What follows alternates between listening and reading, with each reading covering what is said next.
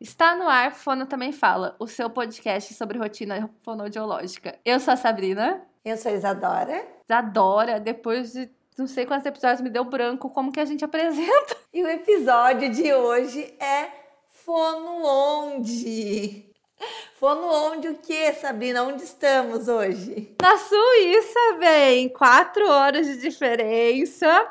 Estamos na Suíça. Hoje a gente está ficando muito importante, né, Isa? Chocolates, temos chocolates? Nossa, queria, queria chocolates. Mas é tudo online, não teremos chocolates. Antes de mais nada, vamos aos nossos jabá. Hoje eu vou falar o que, Isadora? Eu vou falar do curso. O curso de seletividade alimentar está aberto às vagas e estamos nas últimas vagas. Então, se você vai fazer o curso online em fevereiro, se inscreva antes que elas acabem. Alguns jabá, Isadora? Hoje eu não tenho jabá. Você é a menina dos jabás. Nossa senhora, eu sou a menina dos jabás, realmente. Se você quer que a gente faça o seu jabá aqui, já sabe, né? Pede nosso kit mídia, mídia kit, sei lá o nome daquilo, que a gente fala sobre alguma coisa sua com muito amor e carinho nesse podcast. Então vamos à nossa convidada, né, Isadora? Ô Sabrina, eu tenho um desafio para ti, antes de apresentar a convidada. Ah. Tá com seu celular aí? Tá com o Instagram aberto? Instagram, peraí. Tô. Você vai ler a bio da convidada. Peraí, deixa eu entrar lá. For... Não precisa dizer o nome, tá? O nome ela diz depois. Só, só a bio ali. Eu não vou falar o nome. Nossa Senhora. no USP, Educação, Bilinguismo, Amamentação, por... por... Poli... Logopedia. Bi... Bilton. Meu Deus do céu! Eu vou me expressar. Merspa, Mersprachikiti. Estilei. Português, eu tô traduzindo, tá, gente? Que eu entendo. Aos Prash. que vergonha, Isadora. Eu não tinha visto que era isso. Eu achei que você gostava de mim.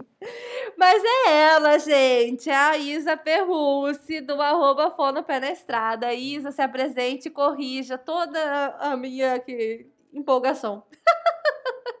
Ai, gente, obrigada pelo convite. Já estou dando risada desde já. É...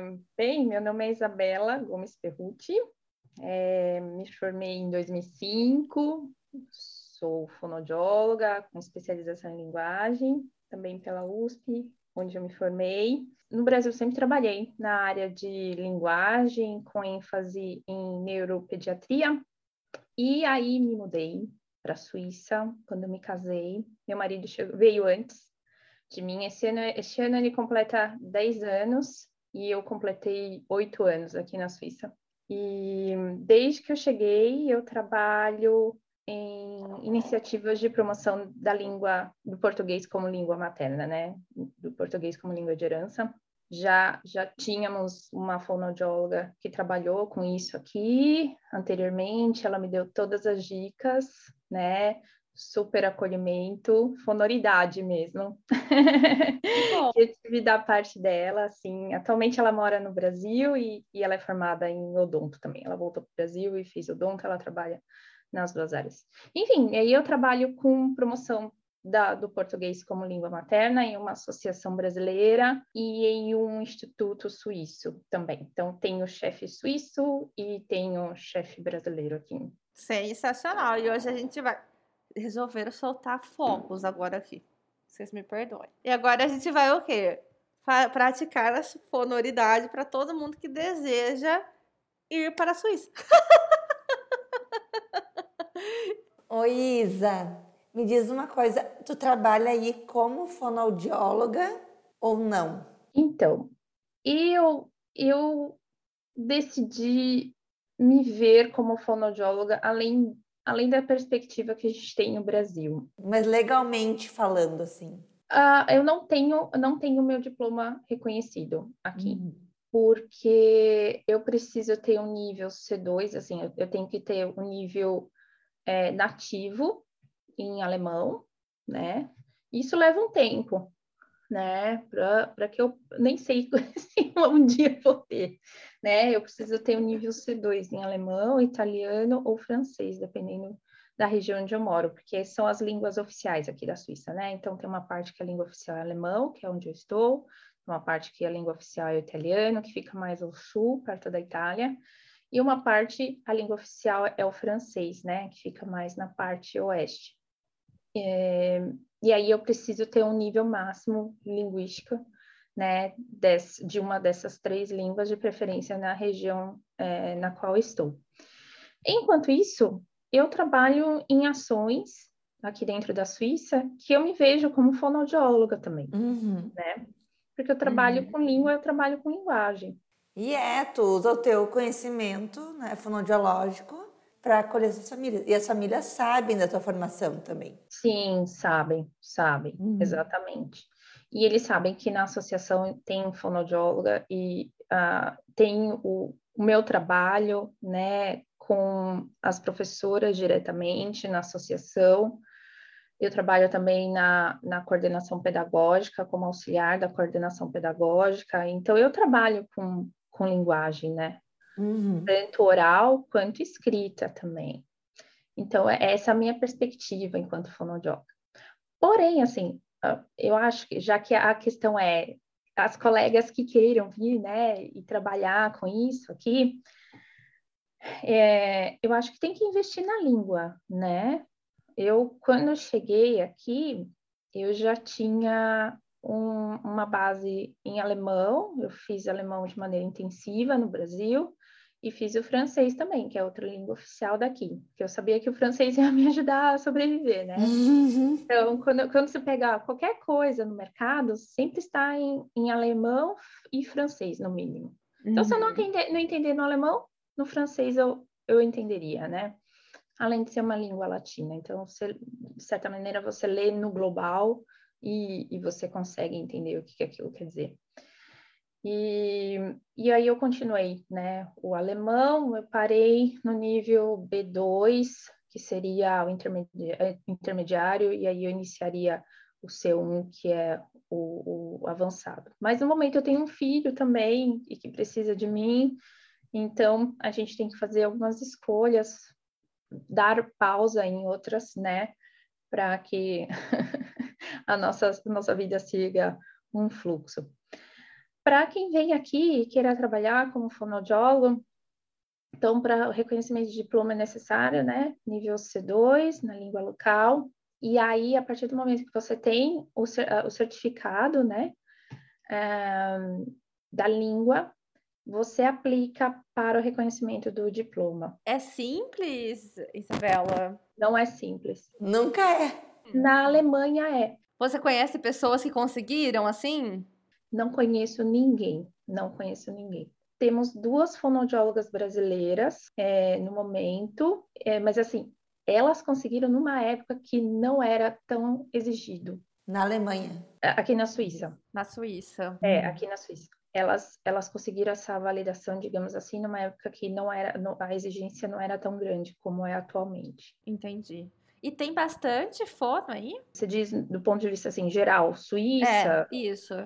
Um, eles, pra, tá, está muito claro que falta profissional. Uhum. Falta profissional. Inclusive, recentemente, no, no, que seria o Conselho de Fonoaudiologia daqui, é, eles fizeram um protesto contra a proposta de uma cidade grande aqui, que seria a, era uma proposta de terapia light, né? Que seria que de repente em alguns serviços públicos a gente tem no Brasil, né?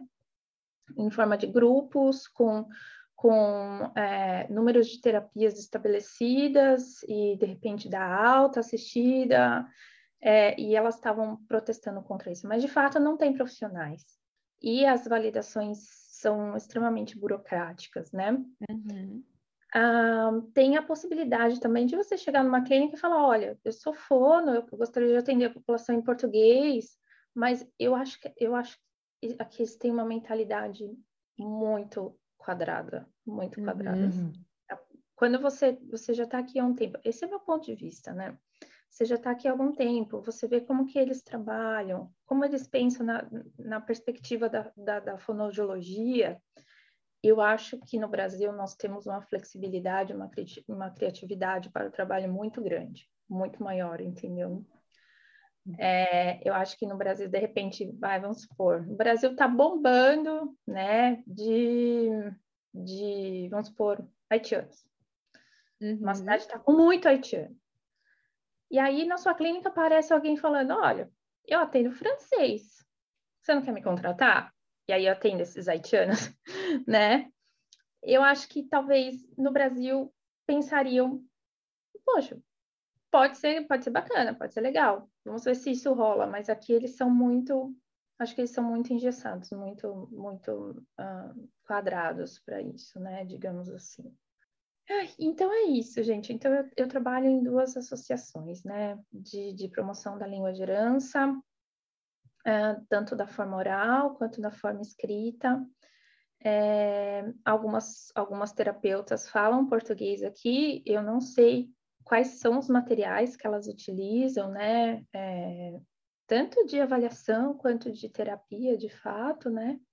E temos duas fonoaudiólogas atendendo uh, português do Brasil, na Suíça inteira. Uma mora na parte francesa, uma, uma cidade chamada Bill, é, que é uma querida, e, a, e uma atende, atende perto da, da, do Lago de Zurich, que, assim, eu não consigo contato com ela de jeito nenhum. Ela não me atende, não responde e-mail, nada, nada. E vocês têm, tipo, um grupo, Isa, de fonos aí? Já, já temos um grupo, mas não, não rola uma discussão muito grande. O que tem uma discussão maior é no grupo de profissionais da saúde daqui, que tem uh, dentistas, é, fisioterapeutas, uh, nutricionistas. Acho que as nutricionistas são as que estão em melhor condição aqui de trabalho, por causa do nível linguístico que, que pedem, do, dos profissionais da saúde, né, que nós consideramos como profissionais da saúde, é, eu acho que os, os únicos que não é visto por, pelo, pelo ponto de vista da saúde é justamente o fonoaudiólogo. Nós estamos sob a, a supervisão da parte de educação aqui. Então, quem, então, assim, é, para você validar seu diploma, você vai no mesmo caminho, por exemplo, da pedagogia, psicopedagogia. Hum, Porque a, o, o fonoaudiólogo está fortemente ligado à educação, ao tratamento de distúrbios de linguagem escrita. Fono, a, a, grande maioria dos trabalhos de fonoaudiólogos aqui na Suíça são dentro da escola, numa perspectiva que a gente não tem no Brasil, que é a da salinha, do tratamento dentro da sala, da, da, da escola, que é proibido, né, no Brasil. Uhum. É. E assim, a gente ouve bastante, né, que quase não tem uma intervenção precoce, né, eles não têm essa cultura, né? Nossa, demais. Não que a Sabrina falou da intervenção precoce agora, e eu tô com alguns uh, pacientes de outros países, não da Suíça, e muitos que ou o pai ou a mãe é brasileiro e o outro do casal é do, do país, né? E existe uma briga muito grande entre a família, porque normalmente o brasileiro quer fazer o tratamento, porque quer intervenção precoce, e o outro diz: não, mas os médicos aqui que me criaram, da minha família, dizem que isso é besteira, que não precisa. Então é sempre uma briga, eu sou sempre odiada por algum dos pais. E assim, agora, né, depois de todo esse auê da pandemia, a gente tem agora a possibilidade de atender de forma online. É, esse tipo de permissão facilitou em alguma forma os atendimentos aí também? Como que é? Olha, uma coisa é facilitar e outra coisa é ser permitida, né? Uhum. Porque para é, para você poder atender é, como fonoaudióloga brasileira, brasileira registrada é, pra, é, de forma online, você, você tem que estar no território brasileiro. Ah, é? Eu não sabia disso. Sim, tem que ter registro ativo aqui no Brasil, né? Mas precisa estar aqui? Eu achei que só precisava ter o registro. É, mas você tem que declarar a sua residência. Ah, eu não sabia disso não. Você tem que declarar. Se você escrever, ah, eu tô na Suíça, ah, sinto muito, entendeu? É, porque seu registro vai estar ligado à sua cidade, onde você mora. Então, por exemplo, São Paulo é a segunda região. Uhum. Eu moro na Suíça, eu vou estar em que região? entendeu? Ah, entendi. Poxa, né? Eu achei que tinha uma possibilidade em Mas relação isso é uma discussão que está que tá rolando, assim. Eu acho que mais para frente, talvez, em bastidores, assim, né? Uh, talvez mais para frente. É muito novo tudo, né, gente? E não, já Ah. foi um mega passo, né? Eles terem autorizado o teleatendimento. Porque eu lembro que a gente comentou sobre isso até com as meninas quando a gente gravou de Portugal e elas falaram que não, que não podem atender, que só se elas tivessem a residência, né? ah, no Brasil. E, enfim, em situações hipotéticas, a gente sabe que alguns profissionais fazem isso, né? De registrar a residência dos pais ou, né? Ah, mas legalmente falando, isso não, não é possível ainda, né? Não, não. E é bom que eles abram, né? é, é, ampliem essa possibilidade de, de você estar fora e continuar atendendo. Porque, por exemplo, o pessoal da psicologia pode. É, eu perguntei exatamente por conta disso. Eu tenho uma amiga que é psicóloga e ela foi fazer uma parte do, da formação dela, acho que foi no Canadá, e ela continuou atendendo normalmente. Não, pois é. E, inclusive, eu conheço o Fono, que é, foi para fora do Brasil para fazer mestrado. Ela queria continuar com o registro dela ativo, eles não queriam permitir o, o registro ativo. Ela teve que fazer mil justificativas, assim, para conseguir manter. É, porque virou meio que uma, uma globalização agora, né? A gente pode atender em qualquer outro lugar, não tem mais esse tipo de questão. Acho que precisa realmente é, ser pensado em relação a isso. É. Ô, Isa, pode falar. Só para te, te dar um exemplo de quão importante é, de repente, você, que o, o conselho repense sobre isso. Algumas famílias, a gente tem dois tipos, né, de, de pessoas que saem do Brasil para trabalhar fora. Um, de fato, que é o contrato local. Eu fui contratada neste local é, é, de, de maneira definitiva, que é o nosso caso, né? Meu marido, ele é funcionário suíço, ele, a gente mora aqui e temos tempo indeterminado aqui. Mas algumas pessoas têm contrato de expatriado, né? Que são contratos curtos. Ah, você vai morar lá no Canadá, trabalhar por dois anos, e aí depois você volta aqui para o Brasil, ou você vai para algum país. E geralmente, nesses casos, a empresa, é, porque você continua funcionário no Brasil. Eles estão, uhum. o pessoal do Brasil que está te emprestando para uma unidade dessa empresa em outro lugar. Eles mantêm o seu, seu convênio, seu plano de saúde entendeu? No Brasil. E Uhum. alguma e se de repente essa pessoa ainda tem a chance de, de ter reembolso, se você mora fora, você emite, né, o seu recibo para essa pessoa ser reembolsada, para ela é, ainda é vantajoso. Ah, então, entendi. É, então seria importante, né, que o nosso conselho pudesse repensar sobre isso e também se mover em prol daqueles que vão para fora, né? O nosso, gente, nossa formação é muito boa. É muito boa. Sim. Eu não troco a nossa formação por nenhuma. Eu, eu já fiz vários cursos aqui. Gente, assim, comparada à formação aqui na Suíça, a gente dá de 10 a 0, 10 a 0, 10 a 0. Eu fico assim, meu Deus. E, e, e a gente tá, assim, né, às vezes com uma síndrome de, de, de vira-lata, ah, é porque no Brasil, porque a gente não tem estrutura, mas a formação é excelente. A formação na Alemanha é muito boa também. Quando eu faço curso, eu sei que é um professor da Alemanha, eu fico assim, uh, Mas se for professor suíço, eu já, eu já fico pensando, ai meu Deus, o que que, o que que me espera, né? Não vai, não vai ser legal. Entendi. Então, a nossa formação é excelente e a gente tem que valorizar e mostrar a fonoaudiologia do Brasil para o mundo. E isso, a gente só tem benefícios, né? E os pacientes, claro, também. Já fiz observações, eu, eu, eu, eu acho que, que a nossa formação realmente é muito boa. Oi, Isa, e o que, que você diria aí para quem está pensando em ir para a Suíça, exercer, né, ter a profissão de fono? O que, que você daria de conselho se fosse com você alguns anos atrás? Tá. Eu acho que assim, é, focar na, no aprendizado da língua, né? Isso é extremamente importante. De repente, já chegar com uma certa formação, com uma certa é, noção dessa língua aqui, né? Para você já saber se virar. É, procurar fazer cursos, nem que seja cursos básicos, cursos que você já sabe assim, é, já sabe super bem na, no, Brasil. Então, quando eu, quando eu cheguei aqui, eu fui fazer um curso sobre afasia destinado a cuidadores de idosos. Era um curso super simples, mas eu queria fazer para pegar o vocabulário, sabe? Uhum. Eu contar, saber o vocabulário, a, a, as nomenclaturas em alemão, daquilo que eu sabia em português. É, provavelmente você vai ter que fazer um trabalho voluntário, ou vai ter que fazer estágios, ou se você achar que você precisa uma certa prática na língua local, né? Vamos pôr em alemão. Ah, eu preciso ter mais contato com a língua.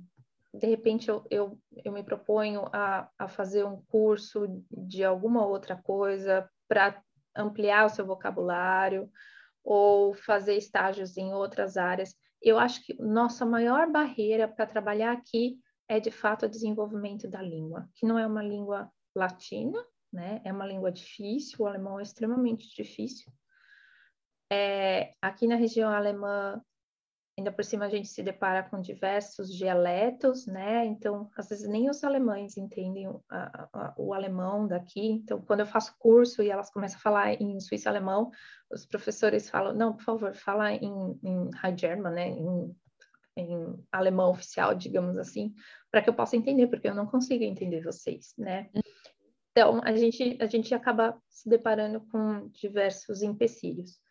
Ter paciência, ter persistência, ser flexível, ser criativo, é, de repente, bater mesmo na porta, mandar seu currículo, explicar, olha, estatisticamente o português é, é a segunda língua estrangeira mais falada aqui na Suíça, onde e a gente sabe que as crianças precisam elas precisam de atendimento e às vezes elas não conseguem. E não conseguem mesmo. Não conseguem. Nem em alemão e muito menos em português. Né? Tristeza, né? né? Pois é, sim. E o português é a segunda língua mais falada aqui na Suíça por causa da comunidade portuguesa que vem para cá em, em grande quantidade. E sabe-se que muitas das crianças é, des, dessa população têm dificuldade tanto no desenvolvimento de linguagem quanto dificuldades escolares. São pessoas muito simples que acabam vindo para cá trabalhar em, em trabalho, em, em, serviço braçal mesmo, né? Em, em obras, em uh, plantações de, de uva, e isso, assim, a, a, a dinâmica familiar dessa, dessas, desses imigrantes que chegam aqui, é, de certa maneira, impacta no desenvolvimento né, é, de, de linguagem e desenvolvimento acadêmico das crianças aqui na Suíça. É, é exatamente. Então, o trabalho a gente tem. A questão é eles perceberem que é, precisam, precisam ser um pouco mais flexíveis, né? no, no trabalho do fonoaudiólogo estrangeiro aqui. Infelizmente, não, não é não é assim algo relevante, né, para o uhum. país. Você de fato tem que estar tá registrado direitinho para você poder atuar. Outra possibilidade também de trabalhar é quem gosta de trabalhar, gosta da área de amamentação, né? uh, já estaria um pouco mais fácil, porque você poderia fazer um curso de, de consultora em amamentação e poder atuar e de maneira registrada, tudo certinho, né? Ah, que legal. Interessante. E eh, pra, aqui, aqui também é separado o fono de audiologia, né? Ah, sim. Então, a audiologia também é outro, é outro processo. Entendi. Oi, Isa, mas você é super ativa nas redes sociais, né? Ah, eu não sei se eu sou muito, mas eu gosto de, de, de dar meus pitacos. Trabalhar com, com informação. É. Conta pra gente um pouquinho desse trabalho que você faz, o que, que você aborda na sua. Fala o seu arroba, né? O que, que você aborda lá no seu arroba. No, bem, eu tenho um Instagram chamado Fono Pé na Estrada. Eu não sabia que, que nome colocar, né? Quando eu criei o Instagram foi para fazer uma live com a Karina, é, a Karina Pereira, do fono.mundo.criativo. Ah, Isa, vamos fazer uma live sobre. Ai, na época a gente fez uma live sobre desenvolvimento de linguagem e, e bilinguismo. E aí eu criei esse Instagram e eu não sabia que nome pôr. Eu pensei assim, vou colocar. é, fono. Ainda bem que escreveu em português. fono viajando, como se fosse assim, fono viajando, sabe? E eu às vezes eu penso assim, ah, será que eu mantenho esse nome? Porque ele, ele, não, ele não passa nenhuma seriedade, né? Mas é algo diferente também, né? Ele não tende a ser um, não tem o caráter profissional, clínico, enfim. E, e aí, com o passar do tempo, é, muitas pessoas acabam tendo dúvidas sobre desenvolvimento de linguagem e, e bilinguismo. Isso é uma coisa que eu, eu gosto muito, estudo bastante, né? É, e, e, eu vejo que é como, é, de certa maneira, é um apoio para essas famílias para que elas também se coloquem diante de alguns profissionais, né? Que de repente associem é, dificuldades na comunicação por causa do bilinguismo porém a sociedade local não faz o seu, não, não tem o seu papel também para que essa língua se desenvolva plenamente, né? Ambas as línguas, aliás, né? Então, uhum. língua e linguagem é uso, né? Qual, como que, é, como que essa, essa língua e essa linguagem pode ser usada no dia a dia de uma criança imigrante, né? Num país que, que coloca como educação gratuita a partir dos quatro anos apenas. Até os hum. quatro anos, essa criança vai ter que ficar com a mãe, né? Nossa! É, mas tá aí uma das respostas que eu, eu não, não, dei, não, não fui adiante, né, com os meus estudos de alemão. Até os quatro anos, o Bruno, de certa maneira, ficou comigo. Uh, ele foi para a creche do meu marido, mas mesmo sendo dentro da creche, dentro da empresa onde meu marido trabalha, a gente tinha que pagar, não era gratuito. Porque eles entendem que o Bruno deveria estar comigo. Uhum. Né? Que idade o Bruno tem hoje? Hoje ele tem cinco anos. Uhum. Ele está no jardim de infância. Então, finalmente paramos de pagar a escola. é, até então a gente estava pagando aqui. É, e aí nem todo mundo tem condição de pagar. E vai, essa criança vai ficar o dia inteiro mesmo com essa mãe, que às vezes está atarefada com, as, com as, as, questões da casa, né? Se for imigrante, às vezes não tem família, ou não, não, não tem a, a, a língua tão bem estabelecida para se comunicar com as outras pessoas, ou não tem informação do que, que ela pode fazer com essa criança, né? É, quais são os grupos de mães, onde vai ter um teatro em alemão, onde vai ter um, um, um teatro em português, onde vai ter um café com outras mães, uh, no qual ela pode tomar um café tranquila e as crianças brincam entre elas na língua local. Tudo, tudo isso são informações muito relevantes para que essa língua circule, né? E, e a linguagem se construa. E nem sempre essas famílias conseguem essas informações. E esse é um, um dos trabalhos que acabo tendo aqui né, de, de fortalecimento, é, de fortalecimento dessas famílias para elas encontrarem caminhos de onde a, a língua e a linguagem se estabeleçam, né, aqui na Suíça, que é, é um país é, pluricultural, né, plurilingue, e que pode se deparar, sim, com alguns profissionais que digam, olha, para de falar português em casa, né? Uhum. Está impactando no alemão, né, do seu filho.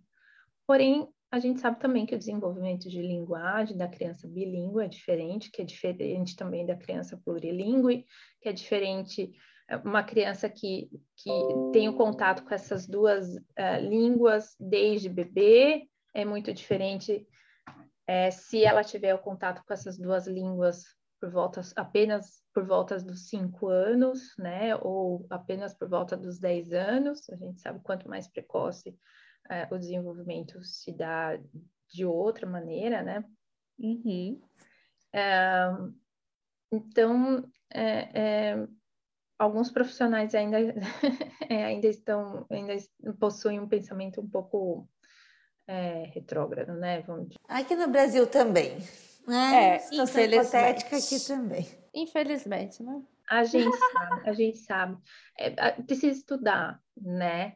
Precisa estudar. Se atualizar, né? Se atualizar. Porque vai mudando, né? As recomendações vão mudando. Sim, sim, exatamente. Eu sei que bilinguismo é, é talvez no Brasil precise ser despertado um pouco mais. A gente, a gente passou no Brasil por um fluxo imigratório muito forte na última década. Ah, não foi pensado, talvez, assim, quem possa atender essas demandas, né?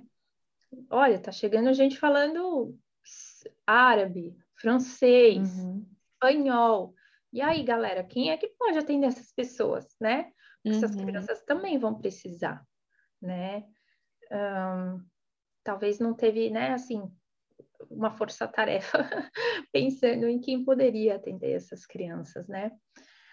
Uh, mas aqui a gente sabe que tem os serviços, né, de promoção, mas os serviços de tratamento ainda, ainda estão aquém, né? Uhum. E você já passou alguma alguma gafe, alguma alguma situação hilária aí com relação à linguagem?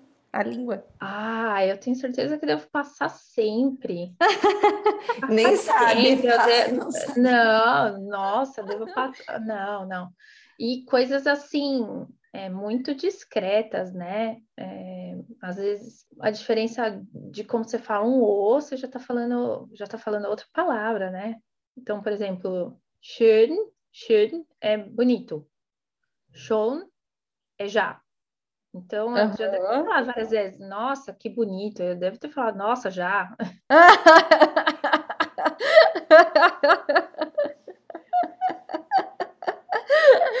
é, eu acho que eu já devo ter. Eu lembro de uma vez ter falado, nossa, essa criança se machucou. Não, eu acho que essa criança se machucou. E eu acabei falando, nossa, essa criança se quebrou. umas coisas assim. É, exatamente. Ah, não, com certeza eu devo fazer. Só que eu acho que no Brasil, se, se um estrangeiro fala umas coisas dessas, a gente acha engraçado, né? Meio engraçado, meio fofo. Olha como ele tá falando português, né? Mas eu, eu, quando eu faço essas coisas, ou a pessoa te ajuda seriamente, ou ela, ou ela faz aquela cara tipo, nossa, que, que bosta. Que. Uhum. Realmente. Nós somos um, uma população, né, um, uma comunidade muito mais receptiva, né? Eu acho, sim, com certeza, com certeza. É, a gente faz piada da gente mesmo, né? Com certeza. a gente faz um podcast para o quê? Passar vergonha. Né, então.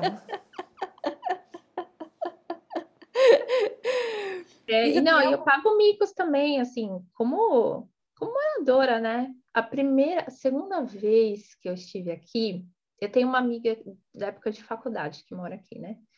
E aí a primeira vez que eu andei de trem sozinha foi para ir para casa dessa amiga. E eu tava morrendo de medo de pegar trem errado e de não saber voltar para casa, enfim.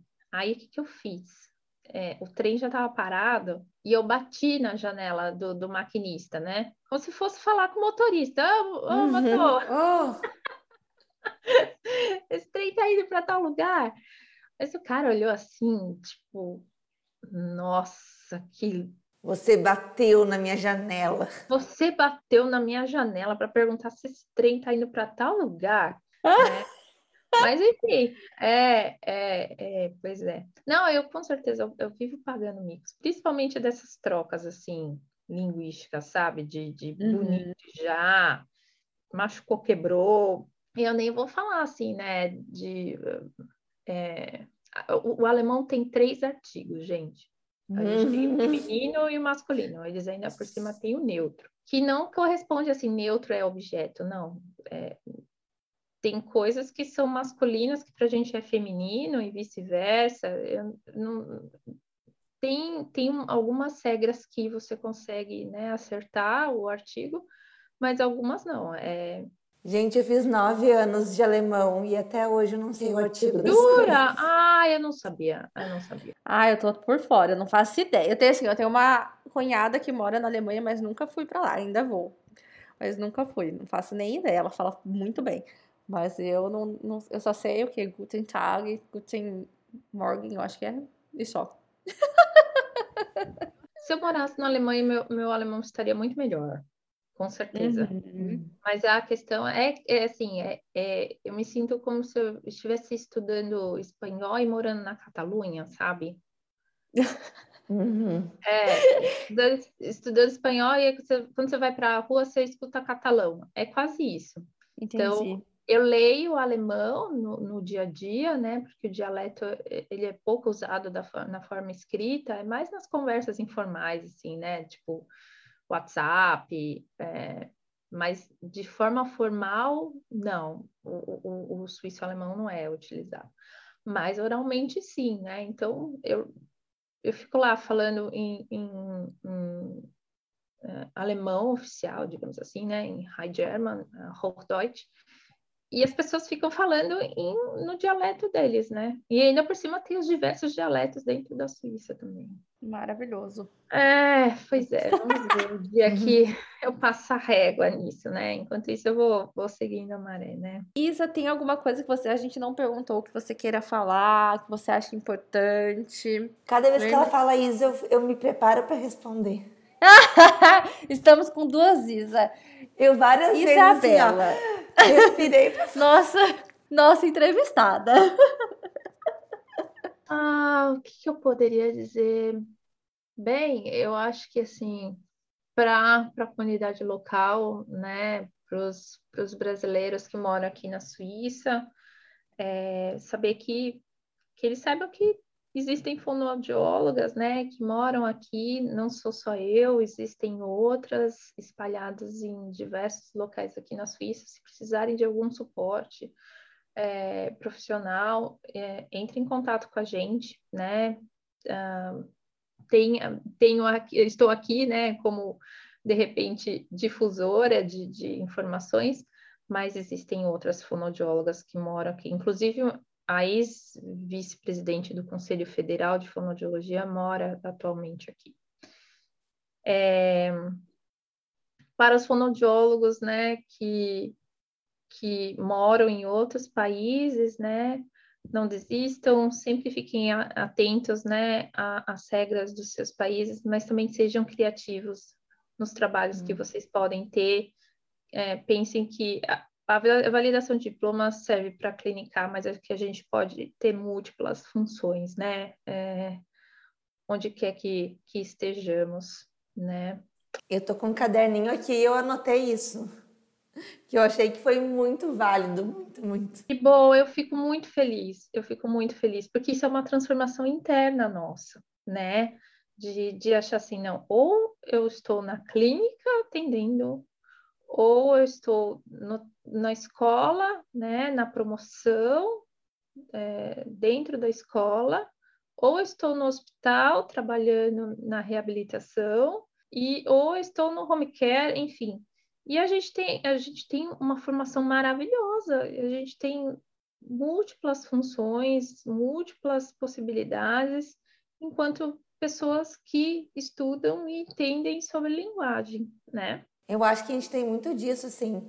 Uh, ah, quero morar em outro país. O que, que é a primeira coisa que eu faço? Vou pesquisar como é que é a validação do, do registro, né? E daí se apavora. Se apavora cinco anos, sete anos, talvez eu não consiga. Tem que ter o visto, tem que ter uh, fluência, tem que ter... Nanana, daí desiste, né? Pois é. Exatamente. E no final, se você tivesse focado em, em trabalhar em português mesmo, né? É, pois é, porque não tem quem atenda onde você mora, né?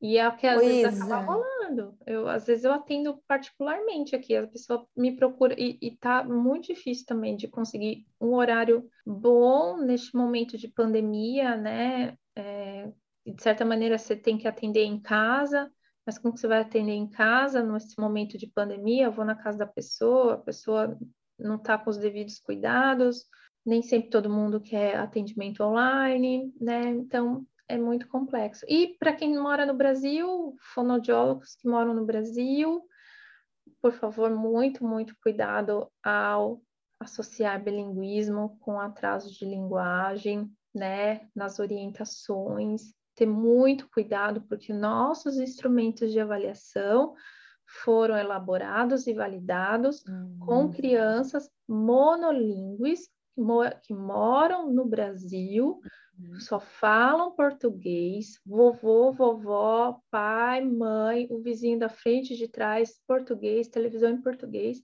é muito diferente do desenvolvimento de uma criança é, brasileira que, de repente, a única fonte do português é a mãe. Então, a gente tem, às vezes, a gente precisa de um olhar muito mais qualitativo, pegar informações na outra língua que a criança fala também. Então, hum. Então, se a criança fala português e espanhol, ver esse repertório nas duas línguas, porque quando a gente vai considerar o repertório linguístico da criança, a gente tem que considerar as duas línguas, tá? Então, ter muito cuidado. Se precisarem de ajuda, precisar de alguma opinião, eu me coloco à disposição. De vez em quando aparece falando, olha, eu estou avaliando uma criança assim, assim, o que, que você acha? Eu, eu respondo com o maior carinho, tá bom? É, e aí vocês também paguem, tá? Isso se chama supervisão. Eu ia então, dizer assim, isso, eu ia dizer Vocês isso. paguem para fazer supervisão com outros. Foi bom você falar isso, porque esta é uma parte não desenvolvida em mim. A pessoa vem no meu Instagram e começa assim, nossa, Sabrina, eu tô com uma criança assim, assim, essa tem essa idade, toma isso, toma aquilo, come isso, come aquilo, o que que eu faço? Falo, olha, então, precisa marcar uma supervisão. Uma coisa é perguntar para isso assim, existe algum protocolo para avaliar bilinguismo? Sei lá, né? Outra coisa é assim, como é que eu avalio uma criança na, na, na como é que eu faço, né? Então assim, é, tudo tem limite, né? Tem e as pessoas não têm. Tem que ter limite. De protocolo que a gente usa no Brasil, tem um artigo da Ana Manhami, que ela fez com o pessoal de Portugal. Com o pessoal de Portugal, não é hum. pessoal da Polônia, não é pessoal da Austrália, pessoal de Portugal, colocando o ABFW como instrumento seguro, tá? Hum. É, não quer dizer que a gente não, não usa a BFW com crianças brasileiras que moram na Polônia, não é isso. Mas a gente tem que tomar muito cuidado, porque, por exemplo, eu não conheço o quadro, o, qual é a fonologia do polonês, tá? Mas vamos supor, hum. vamos supor que não tem o, deixa eu ver, o sh, por exemplo. E aí essa criança não tem o sh no dia a dia dela. O único sh é a da mãe, entendeu? Uhum. É, e aí ela não produz. Uhum. A gente tem que ter muito cuidado, assim, ao de repente dar o diagnóstico, porque essa criança não tem, não tem o contato com esse fonema no dia a dia dela, a não ser com a mãe, né? Então, ter cuidado com as avaliações de linguagem. Eu acho que isso é muito, muito importante, porque às vezes a criança não tem contato de fato com, com o que a gente tem no português, né? É a minha, minha opinião. Perfeito. É isso, minha gente. O quê? Uma lavada na alma direto da Suíça. um tapa na cara internacional. Gente, por quê? Não sei, não sei, Isabela. Às vezes a carapuça serve. Se a carapuça serviu para você, vai o quê? Se atualizar. Tá tudo bem. É só se atualizar, é só se estudar e vai dar tudo certo. Musculatura, gente não muda, tá bom? É tudo oh. igual. Se, se é flácido aí, é flácido aqui. é hipotônica aqui, é hipotônica aí. Isso não muda, tá? Mas outras coisinhas a gente a gente tem que a gente tem que ter uma certa atenção, tá bom? Oi, Isa, e esquecendo agora a Isabela fonoaudióloga.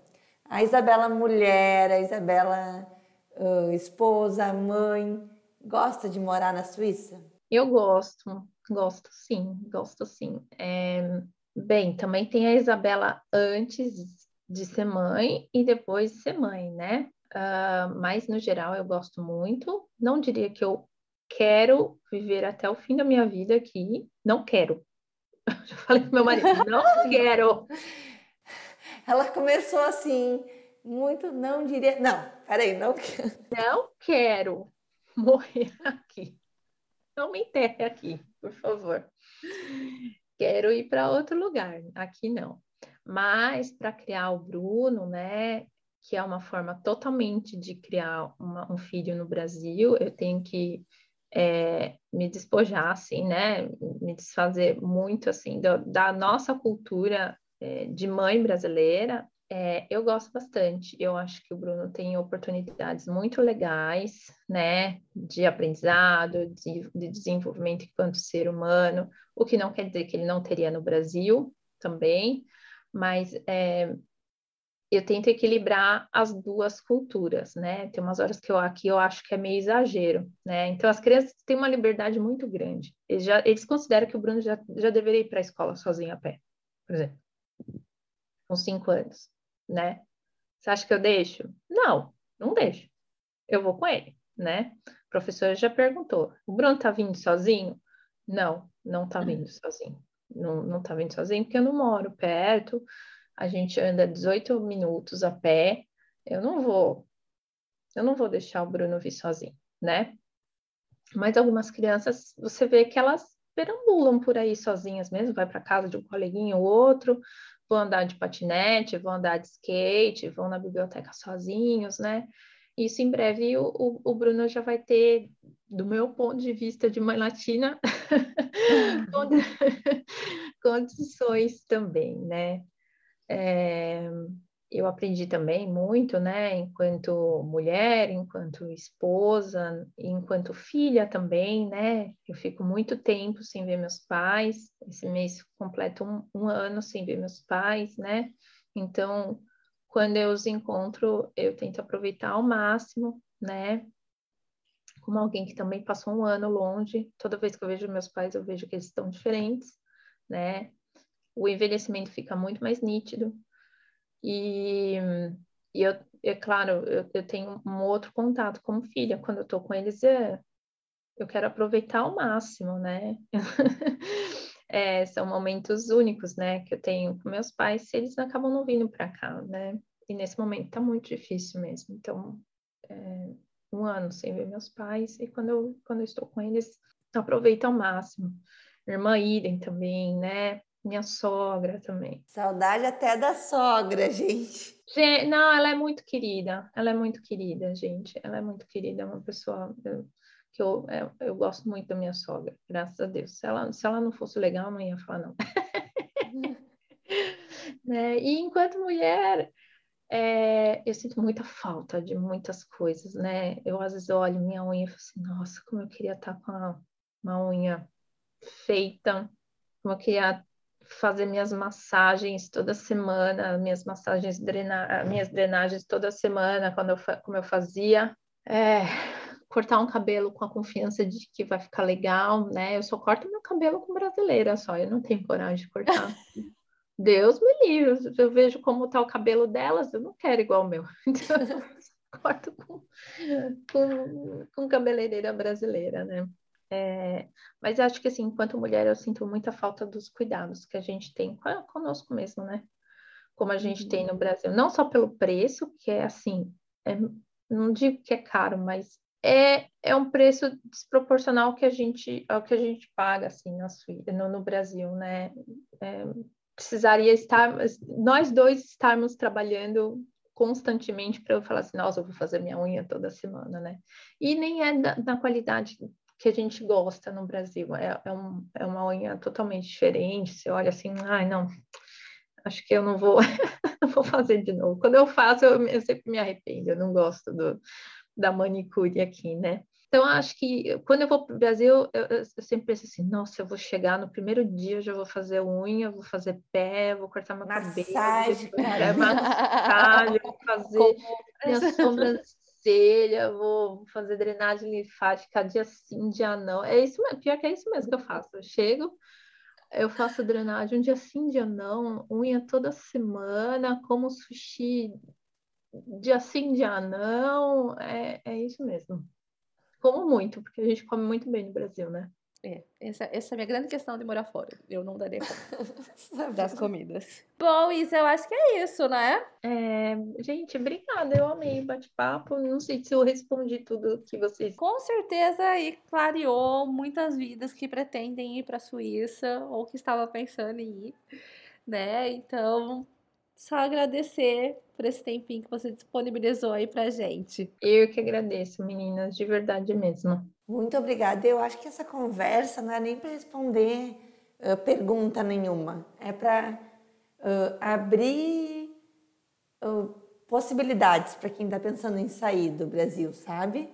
Porque às vezes a pessoa está insegura, acha que não tem caminho, que não tem jeito e está precisando só de uma Isabela dizendo: ó, oh, vem, dá. Não é perfeito, não é mil maravilhas, mas tem um caminho, sabe? Então, se tu mudar a vida assim de uma pessoa que às vezes não está nem pensando em ir para a Suíça, mas está pensando em morar fora e não pensou ainda na questão do bilinguismo, não pensou ainda na questão de fazer um curso aí básico quando chegar para conhecer uh, os dialetos, né, as formas de comunicar. Então acho que tudo que tu falou assim para ti pode ser muito básico, uma coisa muito corriqueira já, mas para quem está do lado de cá é muito, muito valioso. Então, só te agradecer mesmo. Ah, eu que agradeço, gente. Meu coração uh, se enche de verdade. Eu não quero ser aquela pessoa assim, nossa, é muito difícil. Você vai ver, você vai ficar aqui 20 anos, você não vai conseguir validar, não. Porque isso eu também escutei. Uhum. Mas também escutei gente que falava: meu, encara mesmo, você tem outras possibilidades a sua formação no Brasil, como a formação na fonoaudiologia no Brasil é excelente, nós somos criativas, né? Gente, esse, olha o tanto de, de, profissionais que criam seus, pró seus próprios materiais terapêuticos, fazer jogos. Isso aqui você não encontra, as pessoas compram pronto e é isso aí, entendeu? Ponto. Mais uma opção de mercado para quem vai morar fora. Produzir materiais para fonos, né? Fica a dica. Exatamente. A dica. Hashtag cola na gente. É isso. Um beijo pra galera do Brasil, um beijo pra galera do Suíça. Ai, meu Deus, tô me sentindo muito isso agora. que ouve a gente, ó, vai lá no Instagram falar pra gente que ouve a gente fora do Brasil. A gente fica se sentindo o quê? Famosa, internacionais. Né, É, internacionais, entendeu? Então façam isso pelo nosso ego. E obrigada, Isa. Obrigada por quem ouviu até aqui. E até a próxima. Tschüss, auf Wiedersehen. Tschüss, auf Wiedersehen. Ai, que chique. Tchau, galera, em português Tchau, mesmo.